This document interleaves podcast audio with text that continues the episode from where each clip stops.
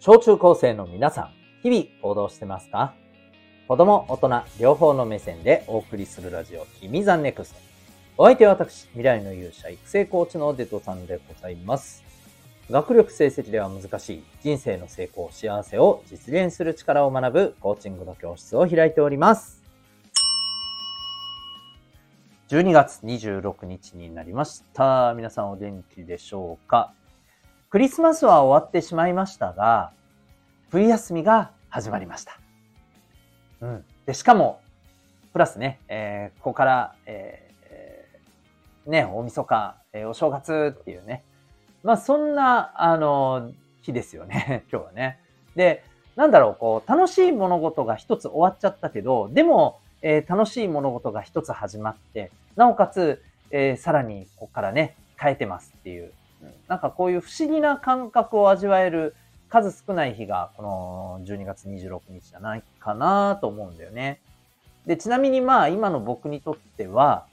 えー、冬休みっていうものはもちろんなくなっちゃいましたけれども、でもね、やっぱこうクリスマスと、えっ、ー、と、年末年始っていうところはね、まあもちろんありますんで、やっぱりこの日ってなんかね、いいんですよね。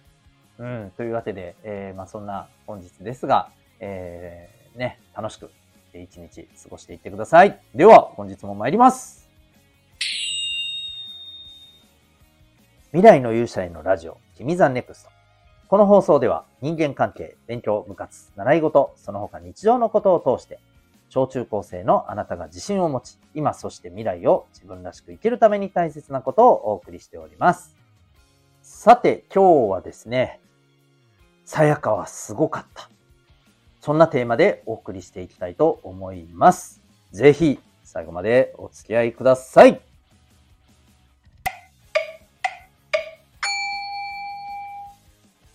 それでは今日のテーマに行きたいと思います。えっ、ー、と、まあ、あの、タイトルでさっきも言いましたけど、ピンときた方はいらっしゃるかもしれませんけど、今日はですね、えー、先日24日に放送された、えー、日本一の、まあ、漫才コンビを決める、もうね、年末の風物詩と言ってもいいでしょう。M1 グランプリの決勝を見て、まあそこからのちょっとお話ですね。まあそこからこういうことが学びとしてあるんじゃないのかなと思ったことでございます。まあ本来だとね、なんかあの、週に一度日曜日にやっている、えー、ね、今週のエンタメ感想会とかで触れてもいいのかなと思ったんだけど、なんかそこまでま、待つのはもったいないなと思ったし、うん。なのでね、これは、あの、ぜひ、ちょっと本編の回で、えー、話したいなと思ったので、今日喋りたいと、えー、思いました。はい。で、ちなみに、えっ、ー、と、M1、録画したもののまだ見てませんという方はですね、ちょっとここから先は回れ右して一旦止めてもらってね、まあ見てから改めてこの放送を聞いてもらった方がいいかもしれないですね。うん。ただ、いやもうそれは構わないとか、あるいはもう見ましたとか、えー、そういうふうに、あの、感じられる方はこのままね、えー、ぜひお聞きいただけたらなと思っております。では、改めて話していきたいと思うんですけど、まあ今日のテーマ、えー、この M1 に、ね、の、えー、決勝にね、えー、進出して、まあ、残念ながらね、えー、最後の最後で、まあ、チャンピオンは逃しましたが、すごくかっこよかったなぁと思ったのが、このさやかでした。ちなみに、えー、見られた方は、どう感じになったかなと思ってね。うん。どうでした？あの、まあ、さやか、ね、えっ、ー、と、こう、最初のね、一本目のネタはね、えー、非常に、あの、まあ、爆発力のある面白さでね、えー、得点も1位でしたよね。うん。で、まあ、1位通過で、えー、最終決戦の3組に残って、で、最後鳥だったんでね、3番目の順番だったんだけど、ここでね、披露した彼らのね、ネタがね、えー、あれちっちゃい子はでもね、好きなんじゃないかな。正直、あの、翌日、学校でね、あの、意外と話題になってたりしてないかなと思って、あの、店山ね。うん。彼らのあのネタね、店山ね。でもね、まあ正直、シュールというかマニアックな笑いだったよね。うん、だから、まあ、残念ながらちょっと滑り気味でしたし、またあの、残り2組のね、あの、2本目のネタが非常にね、もう、あの、やっぱり良かった。うん、ということともね、なんていうのかな、こう対照的な感じになってしまって、最終決戦のこの表で言うと、ね、さやかには、まあ、この審査員の中から一本も入らなかったっていうね、そんなね、結果にはなってしまいましたけれども、うん。でもね、どう思いましたか皆さん？僕は、あれ、すごいかっこよかったなって思ったんですよ。ネタの良し悪しがっていうことよりも、あの、最終決戦でやった彼らの、あの、なんていうのかな、えー、行動から僕が思ったのは、彼らはね、自分の、こう、なんていうのかな、お笑い道というか、うん、自分の道みたいなものを大事にしたいんだと思うんですね。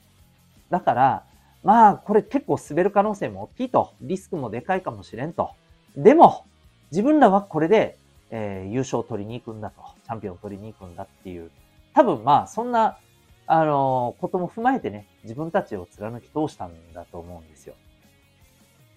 あすごいかっこよかったなと思ってね。うん。あの、実はね、過去にね、同じようなことをね、したコンビがいたんですよ。あの、もうみんなよく知ってると思うんだけど、笑い飯っていうね、コンビだったんですよね。うん。笑い飯もね、あの、その時はね、なんかまあ、ちょっとね、あまり言葉にするのもあれだけど、結構ね、下品なネタだったんでね、面白かったけど、個人的にはめっちゃ笑ったけど。うん。でもね、やっぱりこう、あのー、普段やってるような、こう、確実に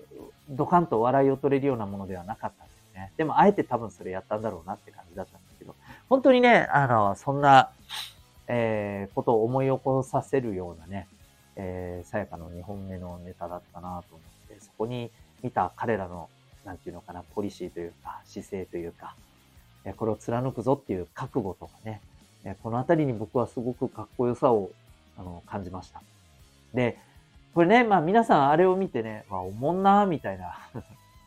なんだよ、1本目に比べてしょぼみたいな。ふうに、まあ思った人もいるかもしれないし、もしかしたらなんでこういうのやるんだと。もっと、あの、一本目と同じような感じのことでいけば、ね、あの、もっといい勝負できただろうし、チャンピオンも取れた可能性もあったんじゃないかというふうにね、思った人もいたかもしれない。もちろんそれもね、一つの考え方だと思うんだけど、えここでね、ぜひ学んでほしいのは、彼らは何を大事にしたかったかな、ね。自分が何を大事にしたいかっていうのは、とってもね、あの、重要だと思うんですよ。うん。だから彼らにとってはね、何が何でもチャンピオンを取るということよりも、わかんないよわかんないけど、私は正直、それよりも、自分たちのスタイルを貫き通すことの方に価値を見出したんだと思うんだよね。それ、その上でチャンピオンを取ることに意義を、あの、見出してたんじゃないかと思うんだよね。うん。で、自分でそうやってね、覚悟を決めて、これだっていうことを貫いてる人って、やっぱ俺はかっこいいと思うよ。うん。そう。だこのかっこよさをぜひね、まあ理解していった方がいいんじゃないかなって思うんですよ。うん。そう。なぜなら、まあ、これは、あのー、別に今に始まったことじゃないし、これから先もしばらく続くと思うんだけどさ。やっぱりね、この自分の思いっていうものをしっかりとね、あの、貫いて、覚悟を持って、えー、で、それがちゃんとね、伝わった人にはね、やっぱりとっても応援してもらえるんだよね。うん。なんか本当の意味での、なんていうのかな、信頼関係とかさ、そんなのが築けると思うんですよ。これ別にあの、お笑いとかの話だけの、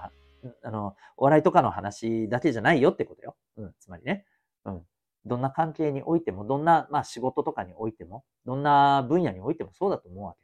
そういうことを大事にしてる人たちって、やっぱかっこいいし、応援してもらえると思うんだよね。うん。もちろんね、理解されないっていうのもあるかもしれない。でも本当に熱烈に応援してくれる人がきっと現れると思うんだよね。だからこそね、こういうかっこよさ、うん、みたいなものは、